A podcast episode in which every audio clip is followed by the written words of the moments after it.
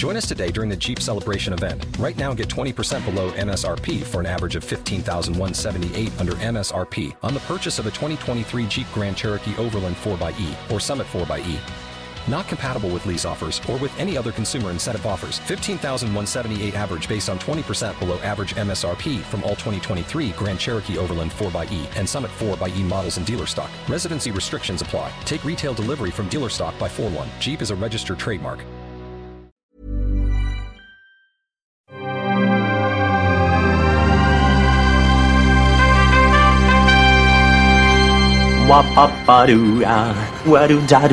Steven, arrête s'il te plaît, j'ai jamais pu encadrer Michel Legrand. Salut c'est ciné, votre rendez-vous avec le cinéma, qu'il faut finalement peu de choses pour être heureux, un nouveau générique par exemple, ou encore quelques idées de mise en scène à se coller sous l'œil, un ou deux acteurs dignes de ce nom, voire tant qu'à faire un grand artisan de la réalisation aux commandes des caméras. On ne demande pas grand chose finalement, et donc quand on nous offre tout d'un coup, on ne boude pas notre plaisir. Aussi c'est avec un certain frétiment que nous attendions. Bienvenue à Marwen, nouveau film de ce bon vieux Robert Zemeckis avec en tête d'affiche le merveilleux Steve Carell, un menu des plus alléchants qu'on va déguster en compagnie du trio de miniaturistes de la critique réunis ici à l'antenne Paris, Rafik Djoumi, salut Rafik. Salut ma belle. Julien Dupuis, salut Julien. Salut Thomas. Et Stéphane Moïsaki, salut Stéphane. Salut mon beau. tu rétablis l'équilibre sexuel, c'est magnifique. C'est nos ciné épisode 167 et c'est parti. Tu fais un amalgame entre la coquetterie et la classe. Tu es fou. Enfin, si ça te plaît. Bienvenue à Marwan, c'est inspiré d'une histoire vraie qui avait par le passé donné lieu à un documentaire, à de nombreux reportages, l'histoire donc de Mark Hogankamp, joué par Steve Carell, qui en sortant d'un bar se fait tabasser par un groupe de types et se retrouve dans le coma. En se réveillant, il est amnésique et se lance dans une étrange entreprise pour reprendre le contrôle de sa mémoire, la fabrication de la réplique miniature d'un village belge durant la Seconde Guerre mondiale, village dans lequel il va faire vivre son double, ses proches, ses conquêtes fantasmées et même ses agresseurs. Hey, looking good. What is all of this? The world famous Marwin, Mark's art installation. So that's the guy. Yeah, it's right up there. Some Nazi thugs jumped him. It's a miracle he survived. I was a hell of a good artist, and now I can barely write my name. So my dolls have to tell the story.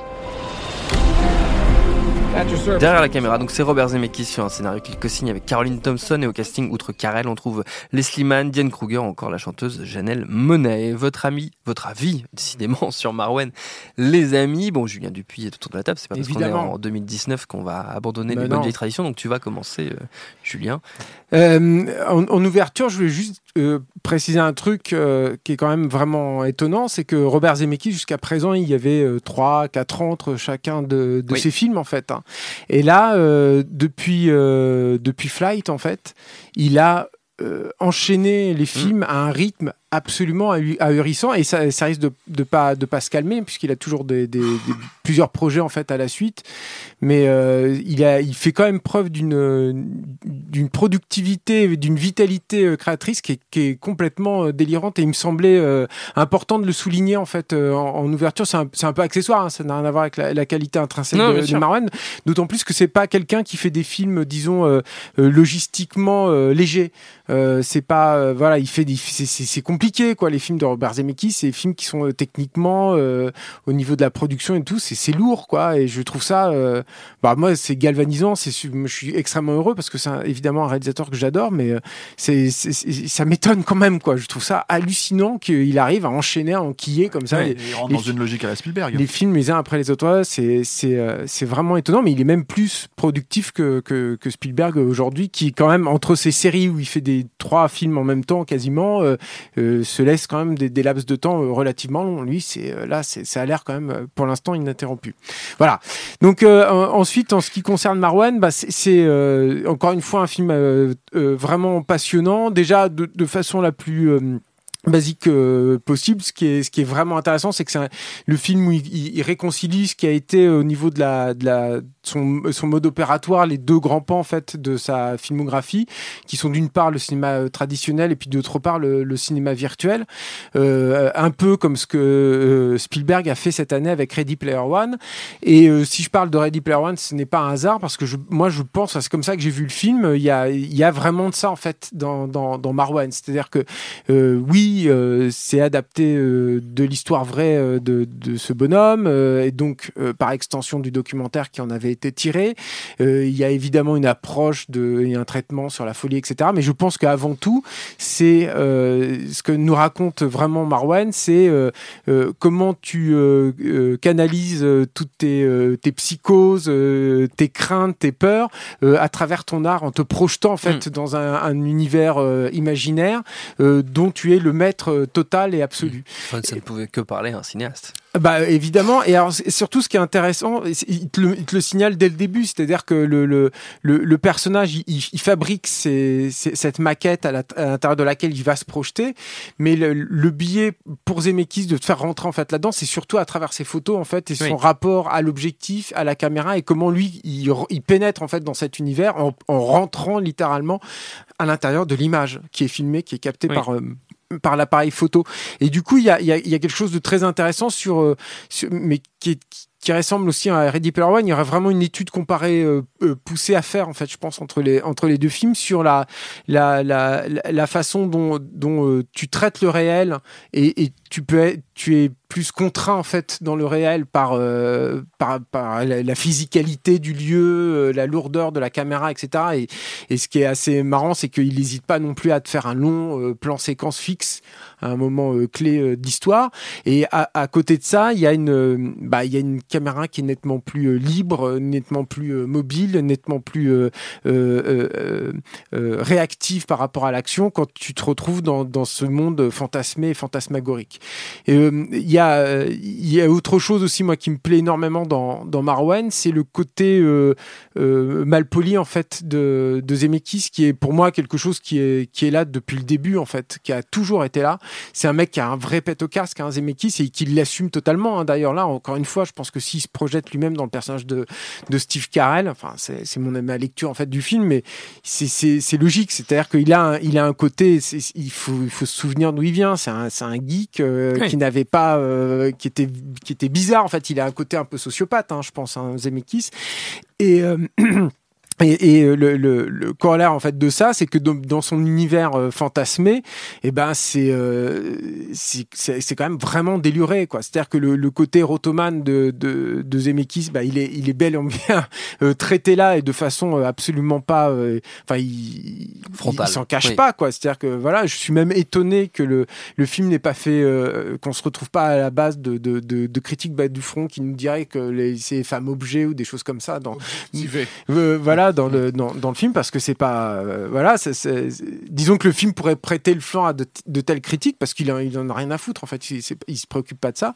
Mais du coup il y a un érotisme sous-jacent comme souvent hein, chez Zemeckis Oui. hein, d'ailleurs et aussi une violence euh, qui reste très correcte euh, enfin disons qui reste euh, acceptable mais euh, si on si on regarde dans le détail en fait c'est c'est c'est c'est c'est- c'est super gore en fait comme film enfin c'est c'est super radical c'est pas super gore mais enfin on, on sent que bah voilà il aime les, les premiers Peter Jackson et, euh, Franco, et- quoi. et voilà il y va il, il y va euh, franco de bord tout ça pour dire que euh, il y a le film tel que euh, je viens de vous le présenter, je pense. Après, je verrai ce que mes, mes collègues en, en disent.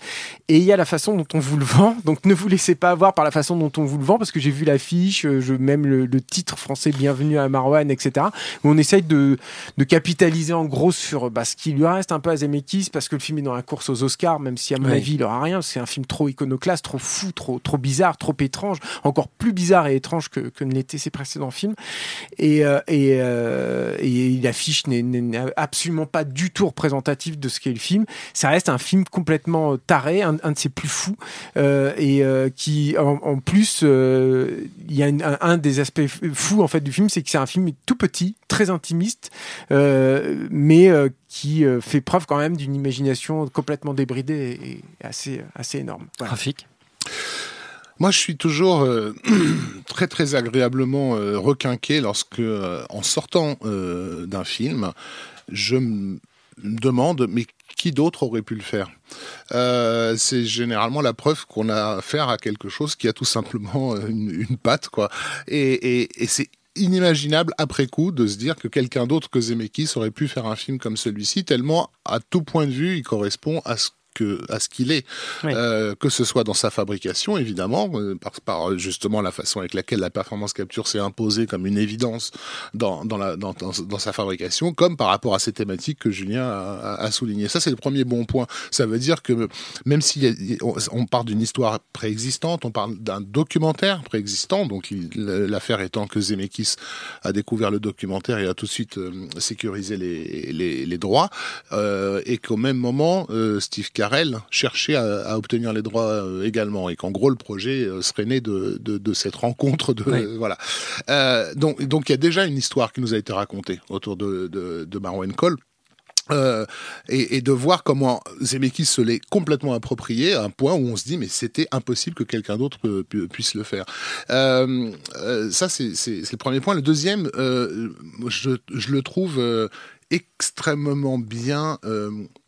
Raconté euh, dans la façon avec laquelle il, rend évident des, choses qui sur le papier euh, sont, sont très euh, délicates. Ne serait-ce que cette idée du monde imaginal qui sert d'interface en- entre entre la conscience profonde de- du personnage et le monde et, le monde réel. Je pense qu'un un spectateur qui déboule en ne connaissant absolument rien parce qu'au départ, c'est un film qui est fait pour des gens qui n'ont pas vu le documentaire, qui connaissent pas David euh, Hogenkamp et, et qui savent pas quel est son problème et comment il a résolu son problème, quoi. Mais la façon, la, la mise en scène te, te, te, te porte, et notamment, je pense que le début est très parlant à ce niveau-là, puisqu'on on démarre directement dans le monde euh, imaginal, dont on commence progressivement à repérer les, les, les inexactitudes, en fait. C'est-à-dire que ça pourrait presque être un film normal, euh, dans- avec un avion au-dessus d'une forêt, etc., qui tombe, etc.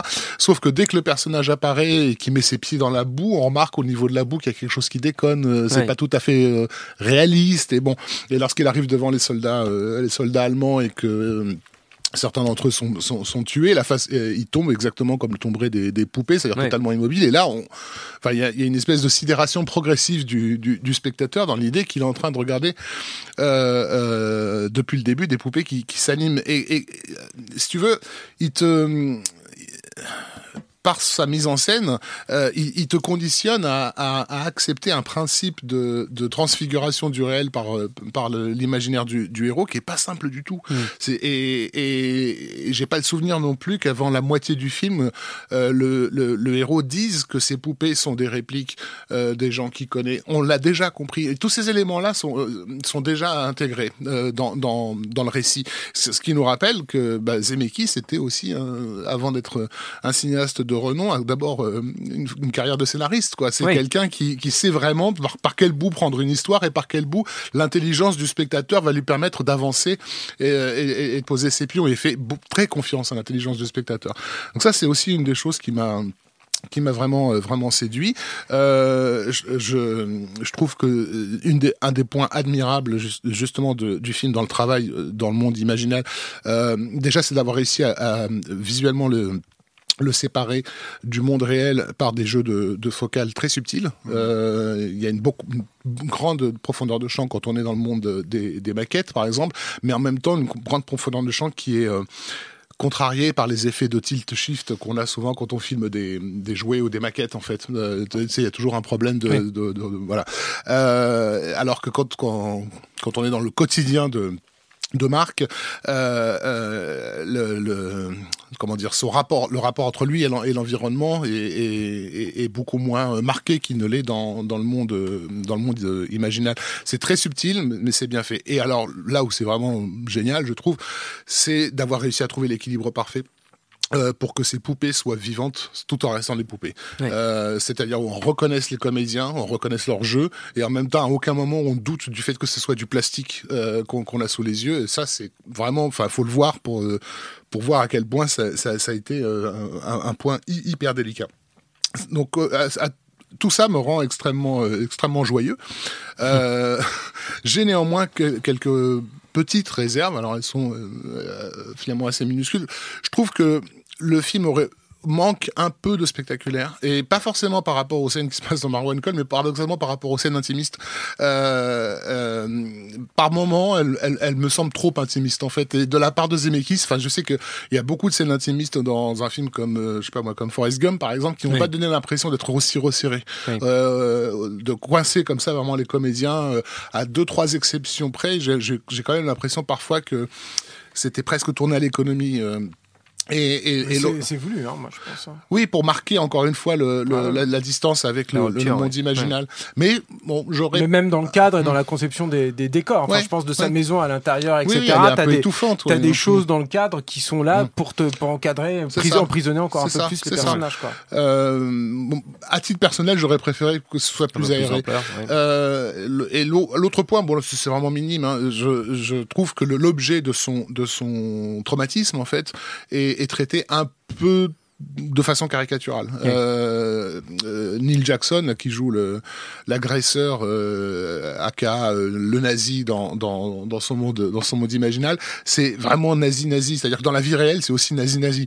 Et on a on, on est si on si on ne gardait que les scènes qui le confrontent à, à ces personnages, hein, qui sont très peu dans, dans le film, ça ça on- on- ça serait caricatural. Alors je comprends qu'il il a décidé de pas s'intéresser à ce perso et que du coup il a besoin que que son impact soit immédiat, que le spectateur à aucun moment ne doute que Oui. c'est un, vraiment un fils de pute de bâtard d'enculé qu'il a en face de lui. Surtout que c'est pas vraiment lui l'antagoniste. Oui, mais on aurait C'est voilà. pas le vrai, le Ouais. vrai truc qu'il a à gérer Mm. en fait. Et encore une fois, le personnage n'est pas important, Mm. mais j'ai trouvé que c'était un peu, un peu rapidement euh, torché quoi, à ce niveau-là. Euh, voilà, après, bon, après j'ai plein d'autres euh, trucs euh, que j'adore dans le film, mais Stéphane a certainement des tas de choses à nous Ouais, dire. alors, Stéphane. alors, moi, l'aspect caricatural, je trouve que c'est un truc qui est assez récurrent hein, chez Zemeckis, et, et y compris dans ce film. Moi, je me, me concentrerai pas que sur euh, ce personnage-là. Je trouve que même quand il est, mais c'est- à la limite, c'est pas très grave, en fait, encore une fois, mais, euh, mais euh, parce que c'est pas ce qui, ce qui me pose problème dans le film. Mais euh, quand on est dans euh, le monde euh, de la performance capture, quand on est dans ces- avec ces marionnettes, il y a un côté, euh, je cite les films de guerre des années 50, si tu Mm, veux, mm. hyper euh, poussé, qui me semble euh, à la fois référentiel mais aussi beaucoup trop marqué en fait pour te faire justement comprendre que t'es pas dans le, le- t'es dans sa tête et t'es pas dans le dans, dans le vrai monde donc du coup il y a, y a tout un mais ça c'est un truc qu'il a enfin euh, moi quand j'ai vu Retour à futur 2 à l'époque au cinéma et qu'en fait un moment donné Doc s'arrête et qu'il explique en fait euh, comment ils sont arrivés dans le 85 alternatif en fait euh, j'étais déjà en train de me dire mais je le sais j'ai compris ça en fait t'as pas besoin de me l'expliquer donc je comprends en fait que Zemeckis ait besoin de le pointer du doigt aux gens et c'est un truc qu'il fait assez régulièrement. C'est à dire que pour le coup, c'est quelqu'un qui a, moi je trouve en fait, malgré des côtés frontaux, a quand même tendance à avancer masqué, souvent dans son cinéma, et, euh, et, euh, et, euh, et il n'est pas aussi fin qu'un Spielberg, si on devait faire justement la, la- la comparaison avec Ready Player One et, et, bien sûr Man, qui est totalement légitime pour le coup, moi je trouve aussi, parce que effectivement c'est quelqu'un qui part de son cinéma. Je spoil. Attention, Stéphane va spoiler. non, non, mais je le dis parce qu'il y a des gens qui nous reprochent des fois, ah, d'un seul coup, vous spoilez, tu vois. Mais quand on parle, quand on dit qu'il parle de son cinéma, il parle littéralement de son cinéma. Il y a un film en particulier qu'il Ouais. cite, qui Ouais. est inattendu. Tu vois, euh, moi je trouve même qu'il est cohérent thématiquement, mais qui Ouais. est complètement inattendu parce que tu te dis, mais on n'est plus dans ce film-là, on n'est on n'est pas censé être dans ce genre de film. Et il le, il le cite ouvertement, et c'est Retour à le futur. Mm. Et, euh, Et et- ce qui est intéressant, c'est que c'est le film qu'on lui demande tout le temps de reciter. Bien et sûr. il le cite. euh, je veux dire, je pense qu'il n'y a aucun fan qui attend qu'il fasse un Retour à le futur celui-là, 4 ouais. qui, qui s'attend à ce qu'il le exploite comme ça. En fait, je pense que Mm. c'est Tout- c'est là aussi où le- la comparaison avec Ready Player One est, est vachement. Et c'est ce qui rend le on, film- précise, on pré- on précise que c'est inattendu, mais, mais, mais logique dans le déroulement Tout à du fait. récit. C'est hein. c'est logique dans la thématique, Mm. c'est logique dans le déroulement du récit, et c'est logique dans le film qu'il essaye de faire et, et quand il a des choses à dire sur lui. Parce que, effectivement, la problématique de la façon dont le film est vendu, c'est qu'il est vendu comme un Steve Carell. C'est-à-dire qu'il y a Steve Carell, le comique, et il y a Steve Carell, le comique dépressif, qui fait, euh, comment dire, des trucs comme. euh, Enfin, moi, j'ai des films pas possibles, comme Little Miss Sunshine, ou. euh, ou euh, comment ça Je s'appelle l'attendais celui-là. Non, mais ou, euh, ou euh, Dan in Real Life. Je les ai vus, hein, ces films. hein. C'est ça aussi le truc, quoi. C'est que. C'est et- aussi pour ça que j'en veux au monde entier. voilà, et, et, et, et jusqu'à ce que la fin du monde nous sépare, ou ce genre de truc où, où, en fait t'as envie de dire t'as pas besoin de. T'es un excellent acteur, t'as pas besoin de jouer le dépressif pour, pour, pour gagner un Oscar, quoi. Et, euh, et ça aurait pu être ça le film si c'était pas Zemeckis qui avait fait le film, ça c'est une évidence en fait, vu le sujet, vu. euh, vu euh, et, et, et le truc en fait, c'est qu'il y a cette logique en fait d'utiliser l'imaginaire. J'ai dit imaginaire, moi, Rafik. Mais le, le, le, le- truc, il y a une logique d'utiliser l'imaginaire là-dedans, en fait, si tu veux, en termes de mise en scène pour euh, te faire comprendre ça. Ça, en général, effectivement, euh, on le voit aujourd'hui, surtout déjà auprès de la critique et puis peut-être même auprès d'une d'une certaine partie du public, mais je pense moins. Ça passe ou ça casse en fait. Mmh. Et, euh, et là, tu peux pas lui reprocher ça. C'est-à-dire qu'à Zemeckis, tu peux pas lui reprocher ça comme tu peux pas reprocher à, à Spielberg de faire ça avec Ready Player One. Un autre réalisateur, en fait, euh, sur Ready Player One, on n'aurait juste pas traité le monde, euh, ou il l'aurait traité comme euh, quelque chose sur un écran d'ordinateur ou dans, Oui. les- dans la vision, dans, la, dans, dans le casque de réalité virtuelle, ce genre de choses. Non, les mecs, ils plongent dedans, ils ont un univers à créer, ils le font avec, euh, comment dire, moi je trouve des fois l'aspect un peu caricatu- caricatural qui va avec, mais qui existe en fait et qui est immersif, et, ça c'est très important. Et cette logique, moi ce que j'ai apprécié dans ce ce film-là, moi j'aime bien le film, j'aime beaucoup le film, je trouve que c'est assez, euh, comment dire, euh, c'est assez... c'est assez touchant de voir un cinéaste en fait euh, vraiment parler de lui euh, pour le coup euh, de manière directe, ce qu'il a rarement fait, hein, je trouve euh, euh, Zemeckis pour le coup quoi. Même s'il y a des films où c'est où c'est assez évident qu'il le fait quoi. évident, ouais. Euh, Il l'avait fait dans The Walk. hein. Voilà, par exemple. dans Dans The dans The Walk, Walk, ouais, ouais, bien sûr, ouais. Et euh, mais, euh, mais euh, mais mais pareil, encore une fois, de manière plus De manière plus déguisée. masquée, plus oui. masquée, Ouais. parce que en fait, à chaque fois que tu, c'est ça qui est bien, c'est que quand tu vas voir, par exemple, n'importe quel film que t'aimes ou que t'aimes pas le film, quand tu vas voir Apparence, t'es censé voir un, un thriller euh, un peu Hmm. bourgeois, euh, un truc comme ça, et d'un seul coup, ça vrille dans autre chose. Quand tu vas voir, quand tu vas voir Allié. Tu crois que tu es en train de voir un film euh, de guerre avec des stars, euh, si tu veux, à l'ancienne, et d'un seul coup, ça vrille dans, dans, dans, un, dans un vrai drame matrimonial. Oui. Enfin, donc, tu as tout un tas de trucs comme ça où c'est- mine de rien, en fait, proposer quelque chose de totalement différent euh, que ce que tu attends de voir, c'est toujours appréciable. C'est pas forcément dans l'air du temps, mais c'est appréciable. Et, euh, et euh, voilà, le, le- le truc, c'est que moi, je trouve qu'il manque peut-être éventuellement dans le film un. J'ai encore du mal à mettre le doigt dessus, mais en fait, euh, un, je sais pas, un rapport émotionnel un peu plus poussé. Hmm. Que je voyais un peu plus, par exemple, dans Allier, euh, où, euh, où, euh, même si c'était de manière tournée, je pense qu'il parlait de ses divorces, il parlait de ce genre de choses, etc. etc. Là, je sais pas, je pense qu'il est tellement frontal sur son cinéma que j'ai l'impression qu'il me manque quelque chose, ou alors je connais pas assez bien la carrière, ou j'apprécie pas assez bien la carrière de, de Zemeckis pour être totalement euh, Emporté par le truc. emporté par le Mm. film. Euh, mais effectivement, et là je, re- je rejoins euh, Julien, il a un rapport par exemple à la violence qui est assez intéressant parce que ça, pour ceux qui connaissent le film, euh, moi ça m'a fait penser à Beowulf et la façon dont Ouais. justement il détourne bah, les contraintes en fait du PG-13, il détourne les contraintes du truc pour comment dire faire un film qui qui est finalement assez cru Mm. tout en restant abordable euh, euh, auprès du public cible de base. Euh, parce que ça, c'est un truc qui, fait, qui, qui prend en compte. Le seule question, c'est quand il traite quelque chose comme Retour au futur, qui est bon un film populaire énorme. La question, c'est à qui il s'adresse en fait exactement. Et c'est ça qui, qui, qui, est- qui est assez étonnant quand, quand tu vois ce film-là, c'est que effectivement de- du, du film entre guillemets à Oscar de base, dans lequel tu peux éventuellement rentrer, même si en fait dès le début on te, on, on t'a déjà en fait l'aspect, l'aspect euh, comment dire. euh, euh, euh, fantasmé en fait de, de, de Mm. la vision du de- dans la tête du personnage si tu veux est assez évident euh, bah en fait à la fin il te enfin c'est soit t'accroches soit t'es largué quoi et je Ouais. pense que c'est pas le public qui, euh, de Retour à futur qui vient voir ce film à la base c'est ça qui est, assez pas- étonnant c'est- C'est pas le public des Oscars non plus. hein, mais c'est ça hein. c'est ça c'est ça C'est trop barjot, hein, c'est trop iconoclaste. et la grosse appréciation, effectivement, c'est le fait que enfin, euh, après euh, 15 ans après euh, le Pôle Express, en fait, il a vraiment en fait commencé à se poser en fait des questions euh, de comment intégrer le public dans la performance capture. Ah, Oui. Jusque là, enfin. La problématique de la capture, outre le fait qu'apparemment il en parle pas beaucoup, que ça lui est, bah, pas, pas dans le film, je parle de, de manière générale dans, la presse, il est, il est assez, euh, il reste assez, euh, comment dire, euh, euh, bon, il en parle pas tant que ça, non? Si tu me regardes en faisant. euh, Julien lève les yeux un peu. Non, j'ai rien dit, j'ai rien dit. Il Non, hausse mais- les sourcils. Non, mais et en fait, c'est quelque chose qui pourrait se réclamer, dont il pourrait se Mmh, réclamer, qu'il oui. ne le fait pas finalement parce qu'il le, il, Il ça reste, revendique pas plus que ouais, il ça. le revendique pas Oui. plus que ça. Mmh. Euh, Quelqu'un comme Cameron, c'est complètement approprié en 2009 avec Oui. Avatar, c'est-à-dire qu'en fait, il a dit ok, comment je vais prendre le, le Oui. public. Même Spielberg, il avait peut-être pas fait ça avec Tintin, mais il l'a fait clairement avec euh, le BGG, où d'un seul coup, en fait, l'idée de masquer les deux univers, c'est qu'en fait, il fait une scission spécifique pour expliquer pourquoi, en termes de méthodologie, il change de, de, de fonctionnement, quoi. Euh, et là, t'as ça dès le début du, du film, c'est-à-dire que t'as la première scène, effectivement, et t'as un, un simple mouvement de caméra qui est un, un espèce de truc qui est à travers euh, l'objectif en fait de Steve Carell, où le simple fait de montrer euh, que les figurines bougent plus, mais qu'en fait d'un seul coup il, il bouge Mm. son appareil photo pour euh, comment dire euh, le fait de montrer ce caméra à travers le point de vue de Steve Carell pour moi c'est une manière de, de faire des portes d'entrée des portes de sortie en fait dans le, le- le- Ouais. la, la logique de la performance capture il le fait plus vraiment après parce que d'un seul coup il se projette dans l'esprit de Mm. Steve Carell plus que dans Oui, plus- dans son plus outil. besoin d'installer ça. oui. mais le fait de montrer l'outil Hmm. dès le début, c'est-à-dire euh, euh, et de faire le- la comparaison, bah, je me suis dit ah d'accord, donc en fait, il y a quand même une volonté d'aller d'aller euh, de, montrer en fait c'est c'est c'est euh, regardez c'est un peu mes tours de magie, je, je, je vous montre ça et ça mine de rien. euh, bah, je trouve que c'est une vraie porte, enfin c'est une vraie euh, façon de s'ouvrir vers le public Oui.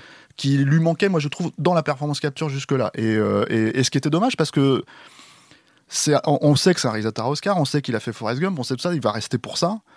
Et j'ai peur qu'en fait, il reste pas pour d'autres Oui, euh, pour problématiques son- et que, c'est- que des personnes comme voilà et que des personnes méthodologiques, que des Oui, personnes comme Cameron en fait vont peut-être récupérer au final parce que Hmm. on le sait qu'Avatar 2, 3, euh, 5, en fait, c'est des films qui vont vraiment, pour le coup, intégrer le public dans la démarche, en fait, euh, de ce que ça raconte et tout ça.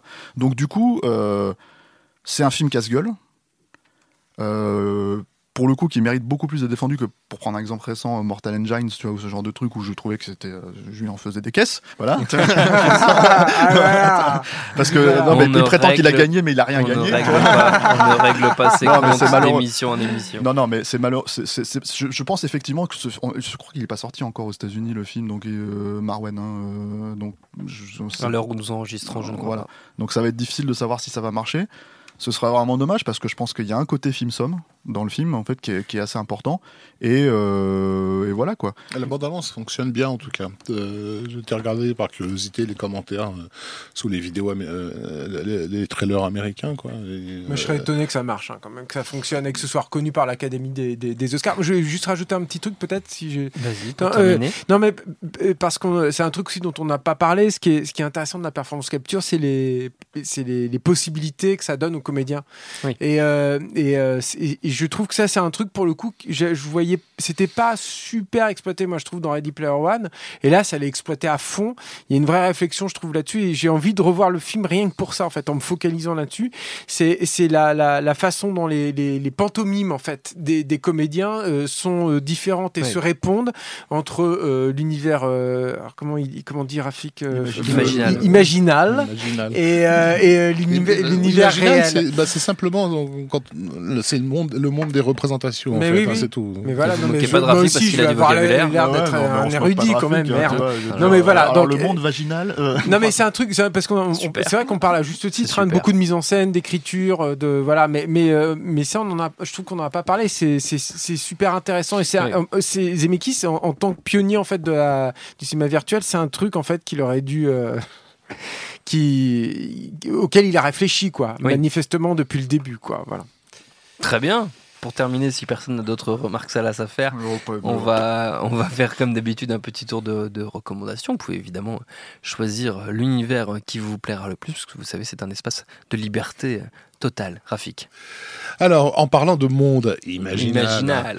euh, de, de, de cinéastes qui se racontent à travers, euh, à travers non pas monde. se la raconte. Euh, mais qui, qui se racontent hein, de, façon, de façon intime par, euh, par rapport euh, à leur imaginaire et, euh, et éventuellement de travail sur les maquettes. Euh, je renverrai un film de Peter Jackson et Fran Walsh qui s'appelle Lovely Bones, euh, dont je trouve que- qu'il a été plutôt mal accueilli euh, à sa sortie et, le dire. et je trouve euh, assez, mal compris aussi.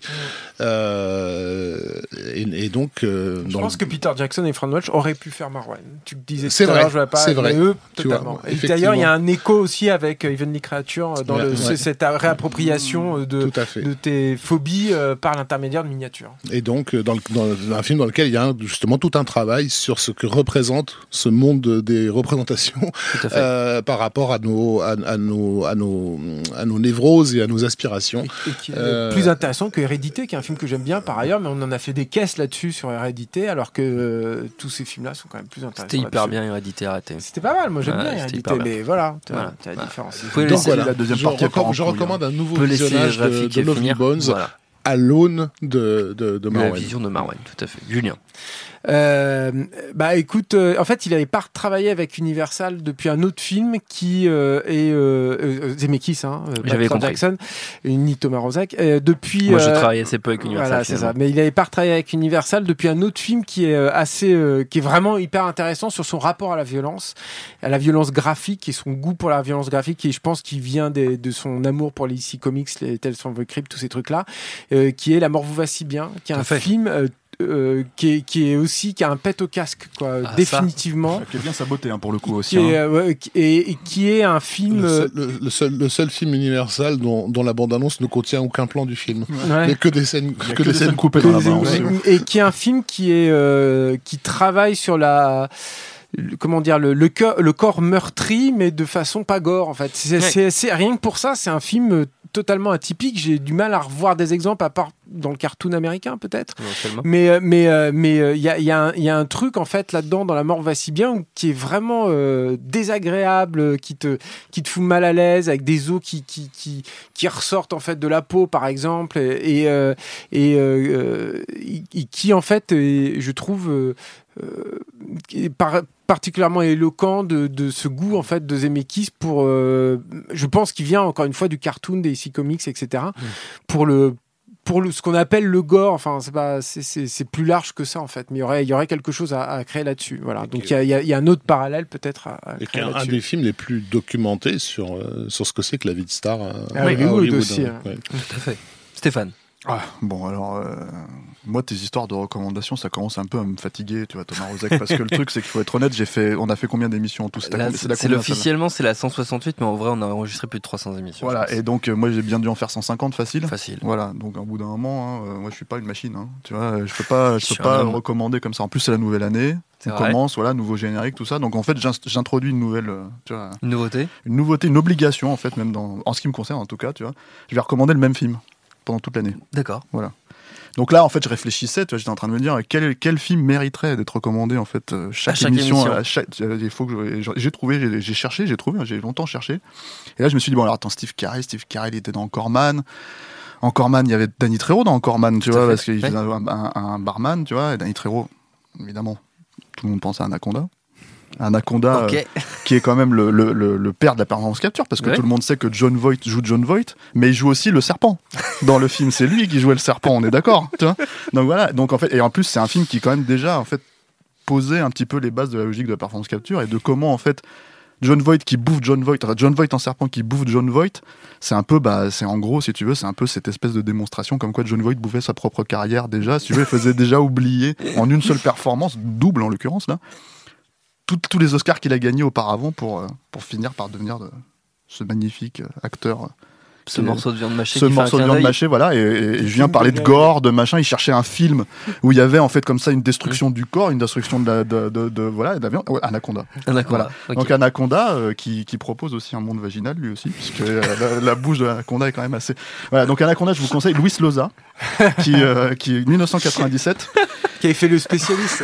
le spécial, ouais, l'expert, l'expert, L'expert, avec- l'expert, avec- pardon, avec l'expert, Stallone, mais c'était moins bien quand même. euh, C'était moins- bien qu'Anaconda, quoi. Voilà, c'est Anaconda, c'est c'est un très beau film aussi euh, sur, euh, sur le matriarcat. Mais moi aussi, Ouais. trois fois. Ah, trois fois. Voilà, j'ai Ouais. le Blu-ray. J'attends le Critérium qui est toujours pas sorti. Donc euh, voilà.